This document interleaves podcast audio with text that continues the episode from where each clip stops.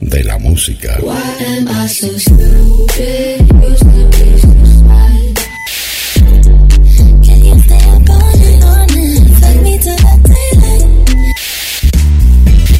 GDS Radio Mar del Plata, la radio que nos une. La radio. De Mar del Plata al mundo, GDS Radio, la radio que nos une. Yo te espero GDS, La radio que está junto a vos. siempre en movimiento. La radio que está junto a vos. Podés escucharla, podés compartir. La radio que está junto a vos.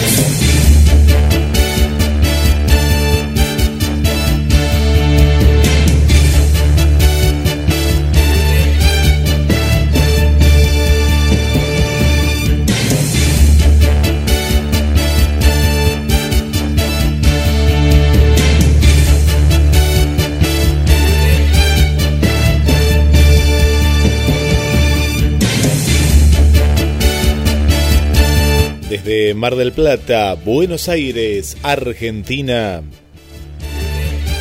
Damos comienzo a una nueva emisión de Cuestión Moral. Miércoles a la noche, el momento justo para informarte, analizar y compartir toda la información. Desde, desde el estudio central le damos la bienvenida al conductor y creador del programa, Ulises Catriel Cuenca. ¿Qué tal? ¿Qué tal? ¿Cómo estamos hoy? Una vez más en Cuestión Moral. Soy Ulises Catriel Cuenca y estoy en la conducción ya de lo que es otro ciclo más. Así que, bueno, ya obviamente tenemos un poco hoy en día todo lo que es este el verano alejado, porque obviamente estamos, digamos, en días de primavera, pero también estamos alejados en lo que tiene que ver con la primavera, con una noche bastante fría. Y ahora, obviamente, vamos este tranquilamente a empezar un programa que va a ser un poco de flash informativo, no va a ser tan centrado en todo más que nada, así que ahora vamos a, a empezar con una de las entrevistas que tenemos grabadas, que hemos realizado, en este caso le hice yo con Isla Mercedes Morro, que es secretaria general de UCRA, representante y referente de la agrupación 17 de octubre, y también teniendo un poco todo lo que tiene que ver con el rubro gastronómico, la política, ella también es concejal de, de Vamos Juntos en el espacio tercera, tercera posición de Mar del Plata, así que bueno, ya vamos a ir de lleno ahora, entonces este lo dejo en manos de Guillermo San Martino para que puedan escuchar la entrevista con Hilda Mercedes Morro, que nos va a estar comentando todo lo que tiene que ver con la política marplatense y la gastronomía en la ciudad de Mar del Plata. oficialista, digamos, porque eh, la lista celeste la creó Barrio Nuevo y toda, todos los, los que aquellos que, que iniciaron la búsqueda en su momento. Así que yo siempre milité en la lista 17 de octubre, lo voy a seguir haciendo, por supuesto, y, y bueno, en esta ocasión hay una, tenemos oposición, creo que dos excepcionales. Eh, venimos trabajando todos, como ellos se comunican entre ellos, también nosotros nos comunicamos con los secretarios generales que, que están en este, eh, que tienen oposición, y vamos viendo que más o menos este, es lo mismo todo. Obviamente, digamos, se, se nota un oficialismo, digamos, fuerte dentro de lo que es la rama de los delegados y demás, porque obviamente se viene haciendo un trabajo, digamos, eh, lineal desde hace años, ¿no? Mira, nosotros, es lo que yo digo siempre, acá hay una, una sola realidad que es la verdad. Vos, eh, si, si vas a, vamos a decir la gestión mía, como yo te puedo hablar de la gestión de la 17 de octubre que en Plata se, se inició con Roberto Ferrari, que fue secretario de Acción Social, después en la Obra Central, que bueno, lamentablemente eh, tuvo una muerte triste, trágica. Eh, fue un hombre de, de- de responsable que defendió los derechos de los trabajadores, como lo fue Arturo Barucci cuando lo reemplazó también. Y después me tocó eh, dirigir los destinos a mí de una que lo hice por 16 años. Hoy creo que es un es el momento de dar un paso al costado, que hay que dejar paso a la gente joven y formada, sobre todo formada, y por supuesto Nancy Todorov tiene esas condiciones. Es una chica que ha trabajado en la obra social como empleada, ha sido secretaria, eh, bueno, después este, le dimos la oportunidad de, ponerla en acción social, que es lo que ella maneja muy bien, excelentemente bien, porque se ha formado y se ha preparado en eso. Es una chica que ha hecho eh, cursos, como lo han hecho todos los delegados nosotros hemos formado a los, a los compañeros que tenemos en la 17 de octubre y a muchos de los compañeros que hoy están en la vereda del frente. Pero la, la capacitación se le ha dado a todo de la misma manera. El sindicato tiene su centro de formación profesional, tiene, como teníamos el centro Ramón Carrizo, donde dábamos cursos de, de, capacitación político-sindical, que estaban tipos como, como eh, se me olvidó el nombre del, ex este, mm.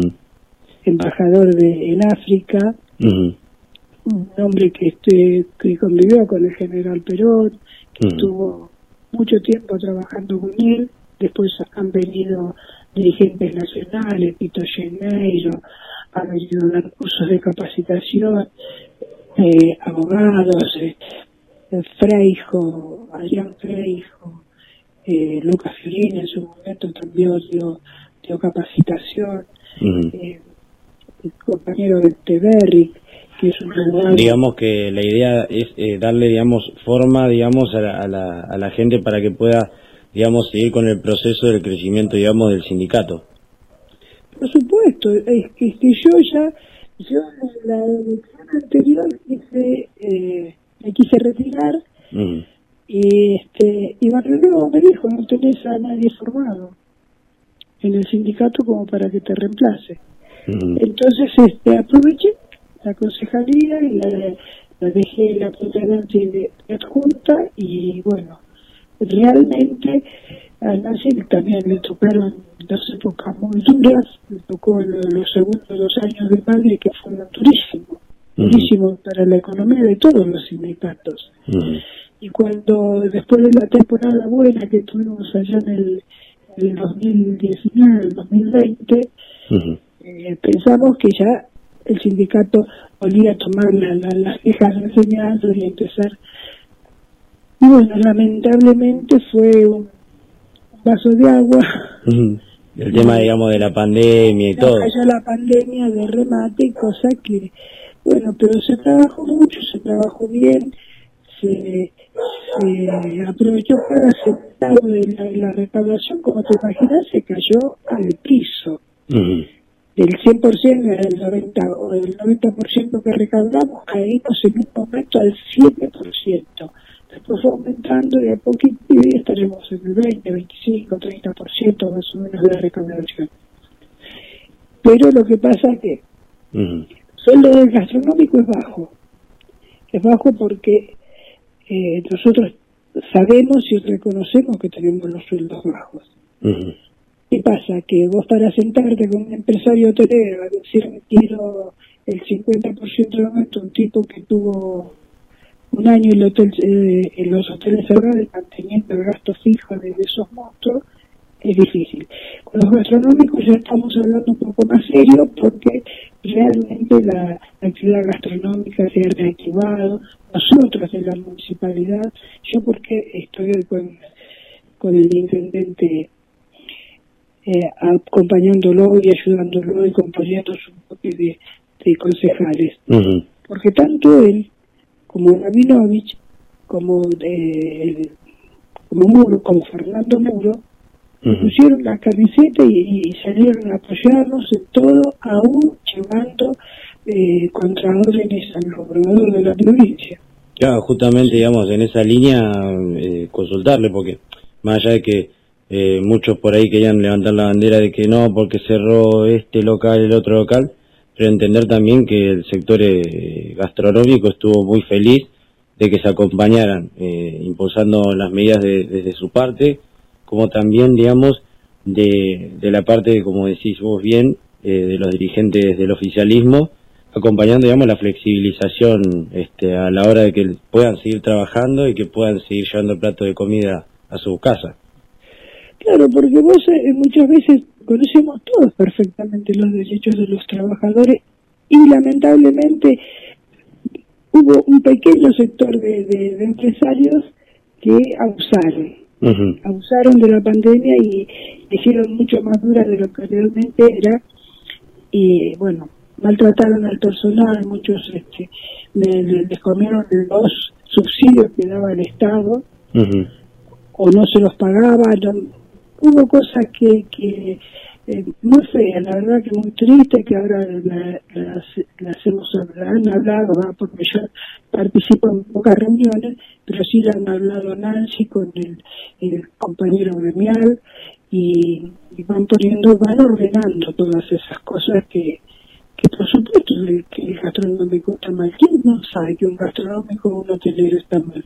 Un ciego o un ignorante que no sabe ver las cosas. Porque ¿qué hacemos si vos le, le le pones el revólver en la cabeza, le tenés que pagar la hora extra, el franco, y el tipo no, te va a levantar el vaso porque no le corresponde, la mucama no te va a hacer aquello porque no le corresponde. Y el tipo dice, bueno, tengo que cerrar. Exacto. Entonces, ¿qué lográs? Con el apriete que eh, te queden en un lado cinco trabajadores, en el otro diez, en el otro, como pasó con el, a ver, el tema de manantiales. El tema de manantiales fue manejado con malísima intención por la lista opositora. Exacto. Porque manantiales no cerró nunca. Cambió el sistema para el turismo. La confitería, la terraza, estuvo abierta siempre. Vos podías ir a, a tomar café, podías ir a, a comer tostados, podías hacer como se hizo siempre. Y ahora lo que hizo, en vez de antes tenían eh, un mes para alquilar, ahora lo hacen por semana, para facilitar y que, que, trabaje más la gente. Esto es así, no se nunca, hacen, dicen mentiras que lamentablemente la gente con poco trabajo, desesperada, que ve que la obra social no como siempre, que ve que los sueldos son bajos, y sí, estos son mala gente, nos están entregando. Y están jugando con esa, con la, la maldad de la mentira, de aprovechar la, la mala circunstancia que yo digo que nunca en la yo no jamás eh, es, nuestro sindicato estuvo tan castigado como en esta oportunidad. Esto no es, en, Mar de Plata solo, y no, siquiera no es en, en Argentina solo, en todo, en todo el mundo estuvo maltratado el de la gastronomía. Yo tengo sobrinos míos que están trabajando en España y recién ahora la gastronomía pasa lo mismo que acá, recién ahora se está reactivando la gastronomía y están empezando los hoteles a trabajar con más normalidad. Pero esto es una cosa que, que salta a la vista de cualquier persona que sabe que 2 más 2 es 4. Exacto. Entonces, este, eh, yo digo que uno tiene que crecer, ¿no? Como educación y como dirigente y como lo que sea, trabajando, con obra, construyendo. Hubiese sido mejor que hubiesen dicho, bueno, dejemos la pelea de lado, hagamos por allá por septiembre o en esta época empezar a... Y veamos cómo sacamos todo, todo este esta mala racha afuera, cómo la sobrepasamos mejor y lo hacíamos todos juntos. No, se pusieron en la vereda enfrente a tirar piedras y a decir son los ladrones. Tenés toda la familia en el sindicato. Hay bastantes parientes en el sindicato. Ahora que me diga cuál. Exacto. ¿Cuál va a cobrar el sueldo y no trabaja? Que me nombren uno. Yo que soy mucho más exigente con los parientes en el sindicato que con cualquier otro empleado. No, no, no quiero ni que lleguen tarde, ni que falten, ni que no hagan su trabajo, ni que sean responsables, que no sean responsables. eh, es lo que corresponde, yo así lo creo, y no porque sean un familiar mío, y si están sin trabajo y yo tengo la oportunidad de darle trabajo, no se lo voy a dar. Aparte que lo han hecho responsablemente siempre. Entonces, este, yo no, no, no, no me escapo de las obligaciones que tengo. En este sentido, yo, yo lo he dicho muchas veces, muchas veces se enojan con quien me, me, sucede ahora, porque es estricta en el manejo económico del sindicato. Yo también tuve otra otro sindicato, y fue un sindicato más pujante, con mucho más movimiento de dinero, y por ahí fue demasiado mano suelta. Pero no es que tiré la plata, que todos estos chicos que hoy hablan disfrutaron de viajes, de paseos, fueron a, a, hacer eh, cursos a Buenos Aires, viajaron por temas políticos a Buenos Aires, y todo eso salió del sindicato. Entonces, este, pero porque vos estás formando gente, la formás para que el día de mañana tener un buen concejal en gastronómico, para tener un buen secretario de obra social, tener un buen eh, secretario eh, tesorero, eh, por supuesto el secretario general, que sea un ejemplo. Esas cosas que uno tiene que pensar de esa manera, construyendo, no criticando, no mintiendo, no blasfeando a todo el mundo eh, por cosas que realmente no, no fueron ni serán nunca. Yo imagino que, que tengo eh, 16 años de secretaria general en el sindicato que empecé como pro secretaria general hasta llegar a, secretaria general pasaron y 10, 12 años. Entonces, este, eh, fui subiendo la escalera, siempre dije, la escalera se sube de a un escalón, porque si no la subís corriendo, te podés tropezar y te puedes romper la rodilla. Exacto.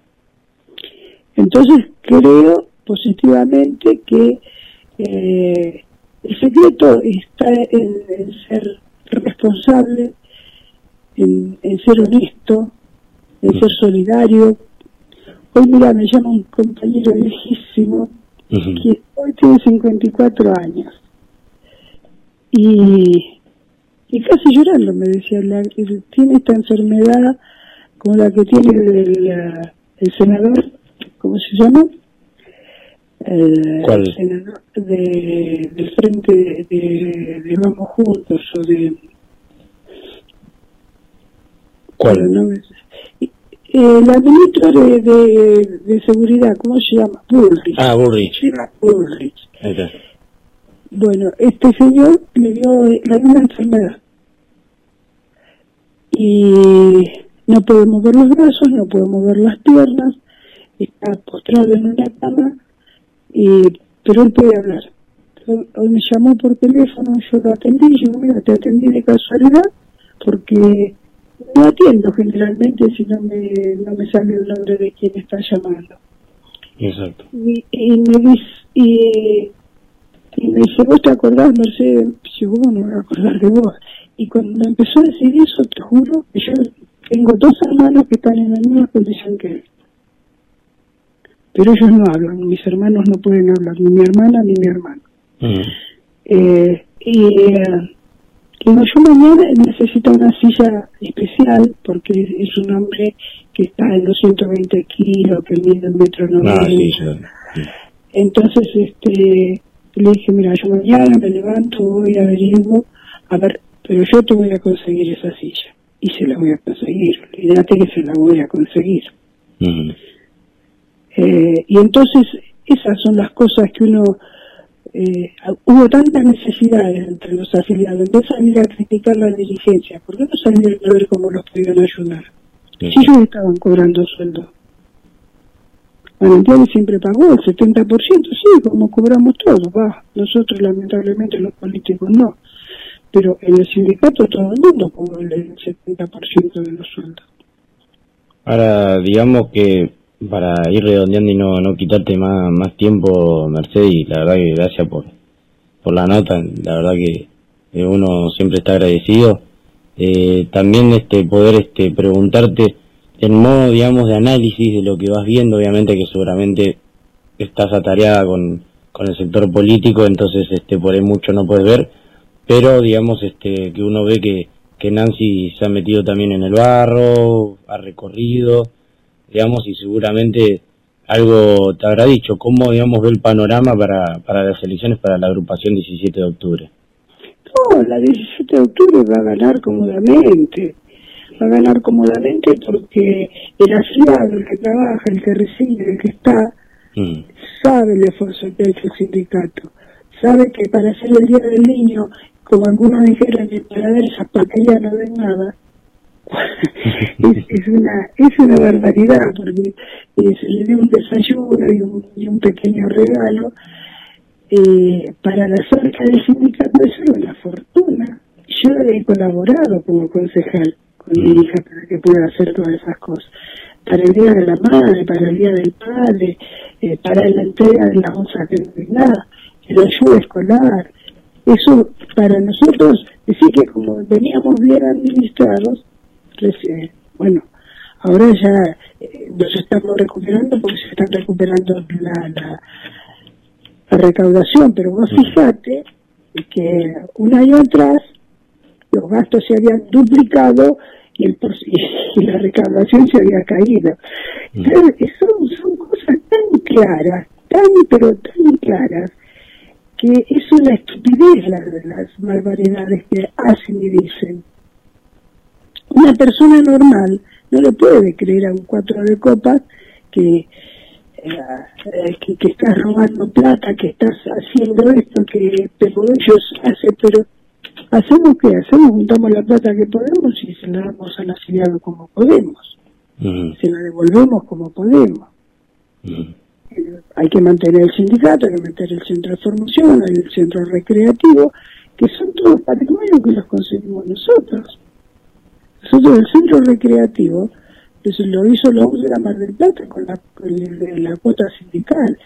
Y este año eh, queríamos, es decir, el año pasado con la pandemia teníamos la plata para ampliar la, pileta de la pasión y ampliar el salón de fiesta. Y bueno, nos, nos comió la pandemia. La pandemia nos comió eso. Pero eh, se ve yo entré en un sindicato, como lo digo siempre, que había en la cuenta corriente 700 pesos. Y la, primera vez que el tesorero logró darme 200 pesos, este, yo no podía creer que estaba dando plata de mantener a mis hijas. estaba trabajando en otro, eh, trabajaba en otro lado, yo me acuerdo mucho, mucho, mucho, y esto no me deja mentir. Eh, Pedro Sufredini, que este, nosotros estábamos reunidos ahí en la sala de, de, eh, de reunión de la comisión y, todo mal que mal, uno que trabajaba el hijo, otro el hermano, pero había dos compañeros que eran los jefes de familia y no teníamos una moneda ese, ese 22 de diciembre. Entonces digo, ¿quién nos debe plata? Y eh, nos debía sufrir. Nos debía unos cuantos, pero él este, era, trabajé 20 años con él a quien iba a pedir. Entonces, le digo, mira Luis, dice, yo necesito que por favor vos, si me podés adelantar la cuota sindical, el pago, porque le expliqué lo que estaba pasando. Ah, dice, ¿están mal? ¿Están? Y digo, sí, sí, sí, el, el sindicato no, no, no había dinero en las cuentas, había un faltante importante de plata, y después este, se fue aclarando, pero en ese momento no había dinero. Y yo me acuerdo que, eh, viste que entregamos guardapolvos, los guardapolvos ordinarios que entregamos ese año, te juro que me daba vergüenza dárselo a los afiliados. Pero los entregamos igual, y entregamos útiles. Y después los útiles mejoramos los útiles, empezamos a dar beca, eh, dimos mochila, guardapolvo de primera. Entonces, eh, yo he dejado parte de mi corazón en el sindicato. Amo al sindicato y amo a los afiliados. Y cualquier afiliado puede decir que yo jamás dejé de apiar a nadie, nunca. Si van a hablar con la verdad, por supuesto. Obviamente. Ahora si le van a buscar cinco patas al gato, es otro tema. La verdad que muchísimas gracias, Mercedes, y gracias por haber atendido. No, yo quiero en esto que se reconozca también el trabajo de los compañeros, que si hay algo que tengo un orgullo tre- tremendo es el trabajo que hizo Nancy Todorov, el trabajo que, hizo el tesorero, el trabajo que hizo el secretario gremial, el secretario, hicieron todos los compañeros de organización, obra social, todos se pusieron la camiseta y la transpiraron y ayudaron y trabajaron y, y pusieron onda y le pusieron el hombro a todos los compañeros y se los ayudó como se pudo a todos. Pues fíjate que en la pandemia entregaron más de 6.000 cajas de alimentos. ¿Qué no alcanzó? No alcanzó para nada, pero el esfuerzo lo hicimos. Muchísimas gracias, Mercedes. Gracias a vos, Ulises. Un besito gigante y que disfrute la noche. Terminás tu independencia y venís todo este lado, llegás al predio de exposición final de residuos. Trabajamos sobre lo que es la, la problemática que hoy está en Mar del Plata, que tiene que ver justamente con el tema de los residuos, cómo hoy eh, se está eliminando lo que son los líquidos lixiviados y cómo eso infiere la salud de los chicos que están en la escuela número 44. Y 100 metros de lo que es un basural en donde hay quematinas, que, quematinas espontáneas, le dicen ellos, pero no son ninguna quematina espontánea, porque esas quematinas se vienen llevando adelante por la misma gente del basural para bajar el nivel de residuos, porque el predio de por sí está colapsado. Si siguen metiendo basura en ese predio, la verdad eh, que no va a haber predio que aguante.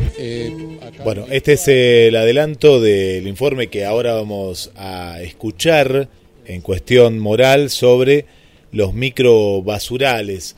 Una problemática que parece no tener fin en Mar del Plata y en muchos lugares también de la República Argentina, pero Mar del Plata principalmente es una cuestión que los diferentes partidos políticos que, que han pasado diferentes eh, banderas, diferentes colores, eh, no hacen foco, ¿no? Eh, yo recuerdo cuando el ex intendente Arroyo, eh, a través de las cámaras del COM, quiso poner multas, ¿no? A las personas que tiraban basura y se armó un debate en el cual parte de la sociedad estaba a favor y parte de la sociedad no.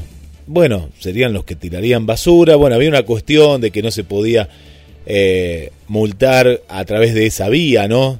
De, de las cámaras de, de, seguridad. Y recuerdo que, bueno, después eh, quedó, quedó en la nada. Eh, también en ese, en ese gobierno eh, se solían poner carteles en los lugares, ¿no? De, de, de no tirar basura y demás. Bueno, después quedó y volvió nuevamente, ¿no? Es como que los, los, basurales que cada uno de ustedes saben que tienen en los diferentes barrios, se saben que en cualquier momento cuando se tira, por ejemplo, eh, parte de la poda en esta época del año, la gente va y tira basura. Y hay otros basurales que son eternos, ¿no? Que, que siempre en esa esquina la municipalidad limpia la esquina y otra vez vuelven a tirar basura. Es como una, una falta de compromiso también del barrio, de sociedades de, fomento, eh, de mirar también para, para el otro lado, ¿no? El vecino cuando ve que alguien tira, tira basura. Bueno, una problemática en la cual ahora en época de turismo, cuando vienen de afuera, lo primero que, que nos dicen es qué sucia que es Mar del Plata. ¿No? E esa es la imagen, qué sucia que es Mar del Plata. Y bueno, y a uno como marplatense le, le duele justamente porque es, la visión de, de, del turista. No podemos ni hablar tampoco de lo que es Capital Federal también, con ya no son microbasurales, sino que son diferentes basurales en muchos barrios. Pero vamos a este informe especial de cuestión moral, Ulises Catriel Cuenca, en vivo por GDS, la radio que nos une.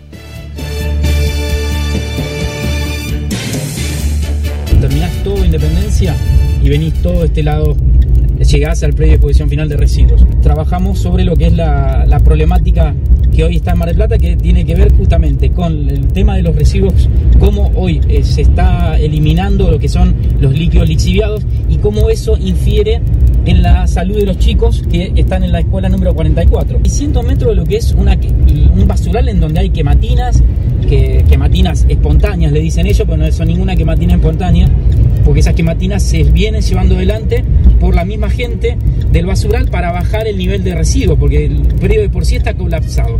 Si siguen metiendo basura en ese predio, la verdad eh, que no va a haber predio que aguante. Eh, acá no hay cloacas, este, las aguas están en, su casi totalidad están, no son aptas para el consumo. No sabemos si en cualquier momento podemos llegar a tener un problema de piel con el agua, porque nosotros compramos el agua para beber, para cocinar, para lavar las verduras pero para bañarnos, para higienizar el hogar y todo, yo vivo prácticamente con la bandina.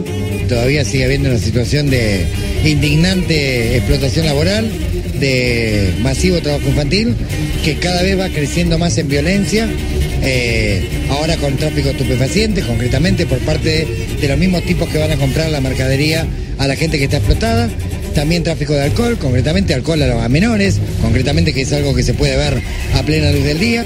Sí, eso sí, también, por eso lo que hay. Si hay cobro y alcohol, si hay mercadería hay mercadería, si hay mercadería hay una montaña, ¿viste? Y si hay mucho, agarro y me quedo ahí. Si no hay, no hay nada, voy y me. Y acá se va todo, se va azúcar, fideo, carne. Paro y le digo que no se suban, que no, viste que no me molestan a mí. Tú me lo molestan, yo descargo, ellos se llevan el producto que se tiene que llevar, pero esto no cambia. Esto de Apriles, Pulti, de todas, todas las, los, los, los gobiernos estuvo igual. Llevo más o menos 8 años, 9, y antes me dedicaba a hacer, a hacer el sereno de las obras. Y no hubo más, más changa y tuve que venir acá al predio. Yo me dedico a, a, a, a volcar los mercados nomás. Después me trae carne, fideo, de todo un poco. Y con esto comemos de la noche. Esto tendría razón, te- mi mamá tiene un comedor y tendrían que donarlo a un comedor ahí. Antes de tirarlo acá, igual la gente de acá precisa mucho también. Porque no va a ir todavía a comer a un comedor eso, pues son todos grandes y acá se precisa también, precisa comer. Sí, es mi hijo, me da la mano. En lo que podemos, ¿viste? Lo que es la comida. Y juntamos metal y blanco para zafar. Y Ya la la comida ya está asegurada. Haciendo mercado el otro día. Están vendiendo vino allá adentro. Están vendiendo El mismo policía todo. que vende la botella de vino para los, a los chicos. La cerveza, todo te la venden. ¿A qué venís vos acá? A trabajar, ¿Y a qué más? ¿Eh? ¿A qué? Y a trabajar. ¿Y a buscar la comida, no? ¿Cómo te llamas? Carlito. 16. Ah, yo laburo para comer mi hermanito. Dos. Me quieren sacar de acá, 15. Nosotros vivimos de esto.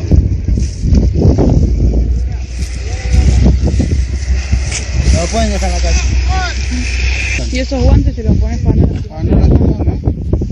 Igual me lastimé en los brazos.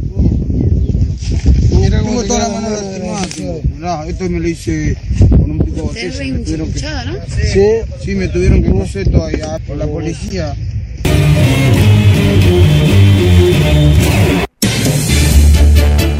Y de los micro basurales, basurales a cielo abierto, la postal, ¿no? Esta, esta postal durísima de, de Mar del Plata, que es el basural de nuestra ciudad. Para que tengan una idea, nuestra ciudad genera 1.300 toneladas de desechos a diarios, con un predio que está colapsado, ¿no? La provincia interviene, ¿no? Cada tanto en esta, en esta cuestión, ¿no? De, las empresas que están ahí, pero la postal que es niños y adolescentes trabajando, ¿no? Y como recién lo estábamos escuchando, sí, y trabajando en- entre comillas, ¿no? Eh, porque los basurales son un foco infeccioso para también ellos, enfermedades recién ahí que se habían cortado, no sé, con un cúter y demás, y para toda la zona que, que- los rodea, ¿no? Hay eh, escuelas eh, provinciales, jardines por la zona, y la, la basura, por ejemplo, genera lixiviados. ¿Qué es esto? Son líquidos que tienen elementos contaminantes, ¿no? Si no están eh, controlados, ¿qué pasa? Contaminan las napas. Desarrollo Sustentable y una otra firma, ¿no? De coordinación ecológica estuvieron estudiando el, predio del basural de Mar del Plata para la construcción justamente de un tratamiento de estos, de estos líquidos y la famosa planta, ¿no? La planta que, está funcionando, que a veces deja de funcionar, que es la de separación y clasificación de residuos. Es muy triste ver cómo hay personas que viven ahí y no tienen absolutamente nada. Comenta una docente justamente de la escuela, esta que te contaba, que es la escuela número 34, que está ubicada ahí enfrente, enfrente del basural. Sin luz, ni agua, ni cloacas, decenas de recicladores van a buscar en la basura los materiales para su trabajo y muchas veces, como recién lo escuchamos, comida. Bueno, el, se ha hecho presente tanto ONG, también el Obispado de Mar del Plata, pero bueno, no, no, no se llega a nada, ¿no? Esto es un tema que hoy lo trae cuestión moral y lo pone sobre el tapete porque son temas que menos en tiempos eleccionarios como los actuales salen a la luz. Bueno, todo esto que pasa acá en, el Partido General Porredón también sucede, por ejemplo, en Luján, ¿no? Y siempre hay una misma empresa, ¿no? El mismo negocio que es eh, el de la empresa SEAMSE, ¿no? Y las promesas de SEAMSE, ¿qué era?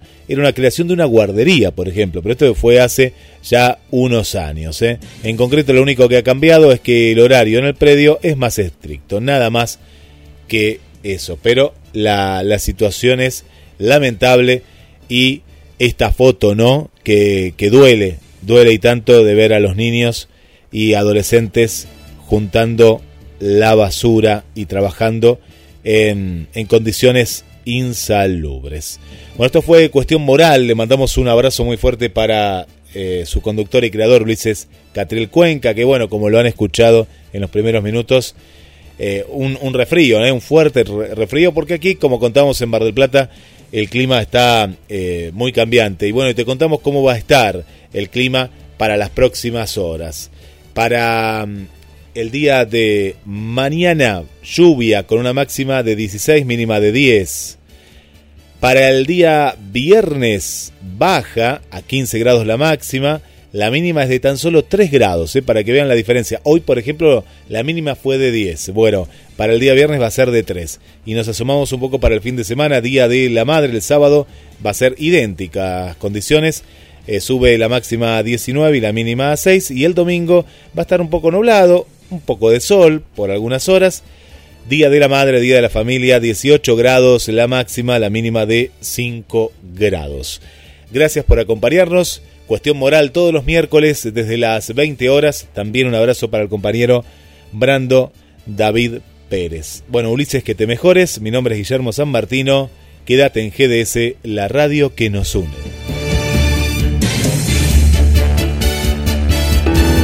GDS. Está junto a vos. Siempre en movimiento. Radio que está junto a vos. Podés escucharla, podés compartir. La radio que está junto a vos.